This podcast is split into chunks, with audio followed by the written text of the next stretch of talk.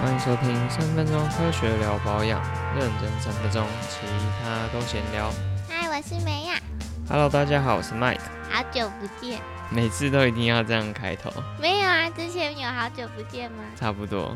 哇，我已经久到忘记了。好，我们今天也跟神话故事有关的主题，越来越像老高喽。你有听过伊卡洛斯的故事吗？就是那个肌腱受伤那个。阿基里斯。哎、你蛮厉害的。今天讲另一个故事，就是伊卡洛斯的故事。哼，我就直接省略那个前因后果，因为跟我们主题没关系哈。烂死了。伊卡洛斯的爸爸用羽毛跟蜡帮他做了翅膀，帮助伊卡洛斯飞翔。然后他爸爸就警告他说：“你在飞的时候不可以飞得太低，也不可以飞得太高，因为你飞太低的话呢，海水会沾湿你的羽毛，就会让你的翅膀湿掉。那你飞得太高的话呢，就会太接近太阳，太阳就会融化你的蜡，你的翅膀也会烂掉。”嗯，我们都知道结果是什么，就是伊卡洛斯因为他太骄傲自大了，所以他飞得太靠近太阳，那最后就是坠海而死。这个故事告诉我们什么样的启示呢？不要离太阳太近了。嘿，没错，这是其中一个啊。这个预言要告诉我们，就是不要太自大、骄傲啊，不要就是跨越那个界限。哇，我刚刚讲的有够敷衍 可是这这其实是大家最最常会记得的、啊。我觉得他其实是跟我们讲，我们应该要活在一个中庸之道，你不能太靠近太阳，但你也不能太远离太阳。嗯，哦，那这就接到了我们今天的主题哦。我们今天的主题就是跟太阳有关。嗯，对，那太阳我们 是怎样？很牵强是不是？没有，我要听你后面讲什么才能判断，因为前面已经有一点不太满了。好，太阳我们都知道它就是滋养我们生命嘛。那对皮肤来说，太阳它的重要性在哪呢？太阳的紫外线，其中 UVB 会帮助我们人体生成维他命 D，嗯所以它对我们是很重要的。那但是晒了太多太阳呢，又会有很严重的后果，像是我们之前讲的，会得皮肤癌，会有皮肤老化。嗯，对，所以我们要时时的注意，我们是在这个平衡之间呢、所以这是我们今天的主题。好啦，跟那个不能离太阳太近，又不能离海水太近，多少是有点关啦。好，所以我们今天主题就是 focus 在维他命 D 跟防晒。那我们首先要讲的主题中的主题，就是大家最常提到的问题，就是防晒究竟会不会造成维他命 D 不足？梅亚觉得呢？我我自己觉得会诶，因为我真的是从小就不晒太阳，嗯体育课会躲在树荫下，被逼的要出门晒太阳都会擦防晒，所以我的骨质密度是很低的。好，应该我先说结论哈。你假如是做遮蔽的，就是比如说你穿很厚的衣服啊，像是中东他们嗯女性不能抛头露面嘛，会穿比较多衣服，完全遮盖住身体的话，那确实是会造成维他命 D 生成不足的。嗯那我们今天又在 focus 在擦防晒乳这一块。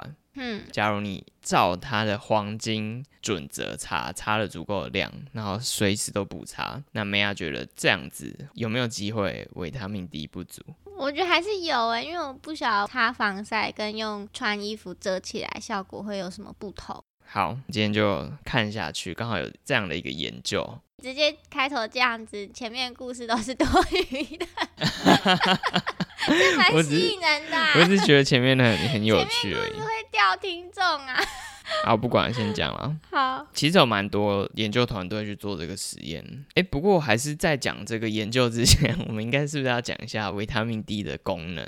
一定要知道维他命 D 到底对我们有什么好处嘛？不然不足就算了。嗯，你还有印象还有什么好处吗？就是它可以嗯帮助骨头吸收钙质。其实基本上是这样，没错，就是最重要的功效，促进我们的钙吸收了，嗯然后调节人体的钙跟磷的浓度，嗯让骨头矿物化正常，然后预防低血钙造成的抽筋。嗯，小时候生物课吧都会考维他命 D 不足，儿童会得什么佝偻病？对我都不想那字怎么念，到现在还是以为是居留症。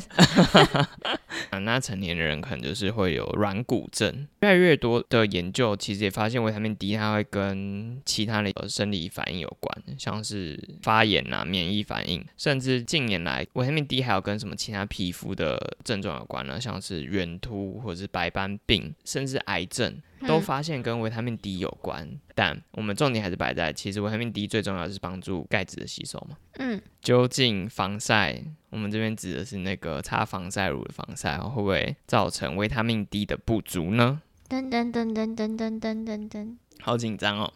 这个研究呢，它就是找了四组人，前两组人呢是用实验室提供的防晒。那这个防晒，一个是吸收 UVB 能力比较强的，一个是吸收 UVB 能力比较弱的。嗯，这两组人他们都会受到这个实验室的教导，怎么样做最标准黄金的防晒方法。嗯，那第三组人呢，他是用自己的防晒，自己随心所欲的擦。嗯，第四组人呢，就是你不擦防晒也不晒太阳，就待在实验室。嗯，哦，白了，我前三组他们是要去旅游。他们还可以去度假，然后第四组人不知道为什么就很可怜，就是只能待在实验室，超级不公平的实验。总之，他们就是做了一个度假前跟度假后的比较。那实验结果，我们第一个要讨论是谁晒伤了。当然，在实验室的第四组人应该是不会晒伤，不然就太可怜。在室内也晒伤，还没有玩到。好，那前三组人谁晒伤了呢？他们发现第三组人啊，用自己的防晒，然后没有受到防晒教育的人晒伤了。就算他擦了防晒，他还是晒伤了。嗯，对，那这就呼应到我们之前第二十八集讲的，一般的人其实擦防晒的量都只有标准值的一半。嗯，不知道怎么擦防晒了，赶快回去听第二十八集。好，那前两组人有没有晒伤呢？有受到实验室的人员教育的这两组人，当然都没有晒伤。哦，嗯，所以是第一个结论，就是他们就看谁晒伤了。嗯。那第二个结论当然就是呼应到我们今天的重点，有擦防晒，它的维他命 D 到底会不会合成不足呢？嗯，实验结果就是有出去玩的那三组人，他们的维他命 D 都有显著的增加。嗯嗯，那就符合预期嘛。嗯，而且也证明了，就算你有擦防晒，你的维他命 D 也会增加。哦。不管你有没有晒，就算你没有晒伤，就是前两组人没有晒伤的人，你的维他命 D 也是有可能会增加。哦，啊，但是不是晒伤的那个合成的最多？好，实验结果就是他们维他命 D 的合成量呢，在实验室那一组人当然就是没有变，维他命 D 没有变多，因为他们没有什么晒太阳。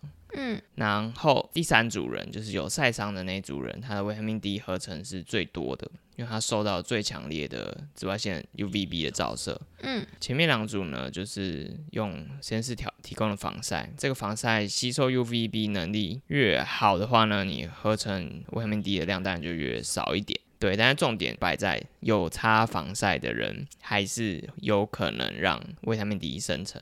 嗯，总比待在室内都不晒太阳还好很多。那梅亚有没有想，为什么它可以不晒伤？可是它又可以生成维他命 D。嗯，因为只要有晒就有维他命 D 这样。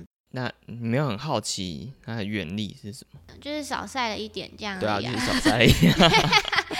因为那时候就是想说，到底为什么？应该换句话来说，就是你需要生成维他命 D 的 UVB 的量，其实不用那么多，不用到你要晒伤的那个量，你才会有维他命 D 生成。嗯。对对，所以重点中的重点啊，就这个结论也是这整集的结论。听完关掉也没关系，就是请不要因为害怕没有维他命 D 生成就不擦防晒，你应该要擦防晒再去晒太阳。好，好，我们这一集到这里。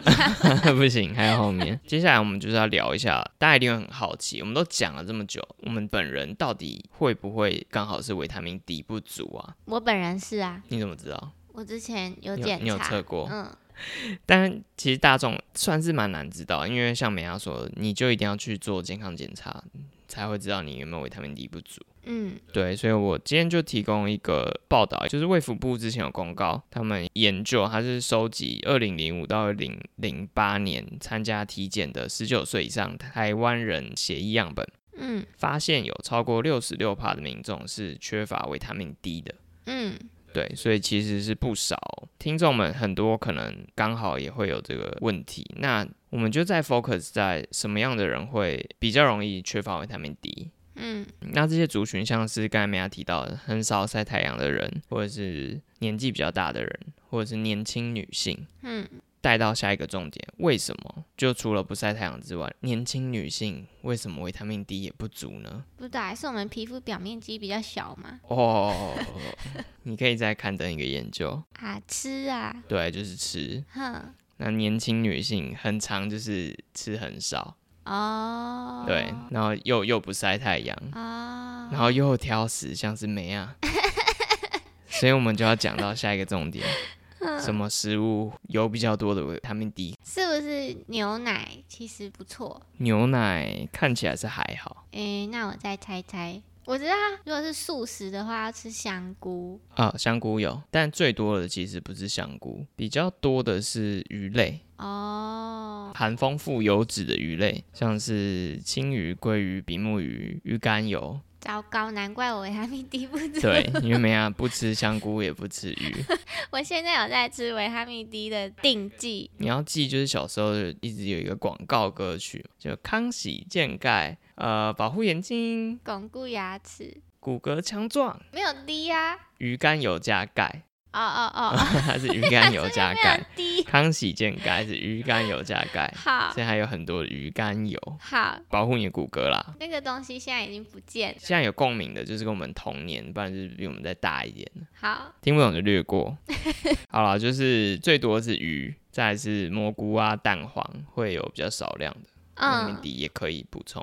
对，所以你如果就是真的很挑食，像梅亚的话，那这种人就会建议思考一下，或者咨询一下营养师，是不是需要补充维他命 D 的营养补充品。嗯但是还是要提醒大家，假如你还好，就是你有正常的晒太阳，然后你的饮食、你的鱼类吃的正常化，在吃过多的维他命 D 补充品也是会有一些副作用，像是厌食啊，然后心律不整比较严重，可能是会损害心脏血管什么，你还是要抓好你的量。哦，前一阵子那个新冠的时候，大家也是说多吃维他命 D，好像可以增加免疫力还是什么，我知道被抢购一空。哦，这我就没有研究了，所以改天有研究再跟大家分享。总之就是擦防晒晒太阳有好处。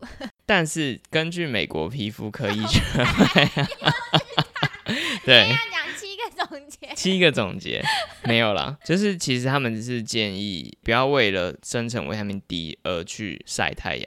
像我们刚才提到研究，真的就是他们完全遵照实验方的教导，擦了很标准的防晒。嗯，可是，一般人，你有把握你的防晒方法是这么完美的吗？所以，请不要为了增加维他命 D 而去晒太阳，请增加你饮食的均衡。那不然就是考虑补充维他命 D。我们不是是要宣传防晒的吗？对 不对？但是你如果是要出门，你毕竟终究要出门的嘛，请你一定要擦防晒。哼，对，但你不要因为你想要补充维他命 D 而去故意晒很久的太阳。嗯，哎，都我在总结，对啊，最近几集都是你在总结哦，你现在才发觉现。得很累。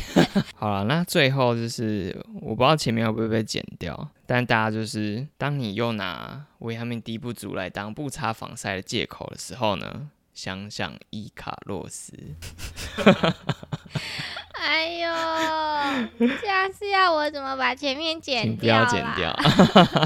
好啦，好啦，如果喜欢我们今天的议题的话，麻烦大家分享、按赞、订阅我们的就各个 podcast 平台，还有 FB、还有 IG、还有 YouTube 都订阅追踪起来。好然后有什么想要问我们的，都可以留言。好。之后我们也会收集一些问题，再做一集 Q&A Q&A。哎，那你要推广你的影片吗？就是最近会练习英文的 YouTube 短片，我嗯们希望可以把生活中我们觉得厉害的东西推广给全世界的人知道。，Made in Taiwan。那顺便练英文啊，但有有中英字幕，然后其实不看字幕也没差，就是一个小废片，大家有时间去看一下，没时间看就算了。好，好，那我们就下次见，拜拜。拜拜。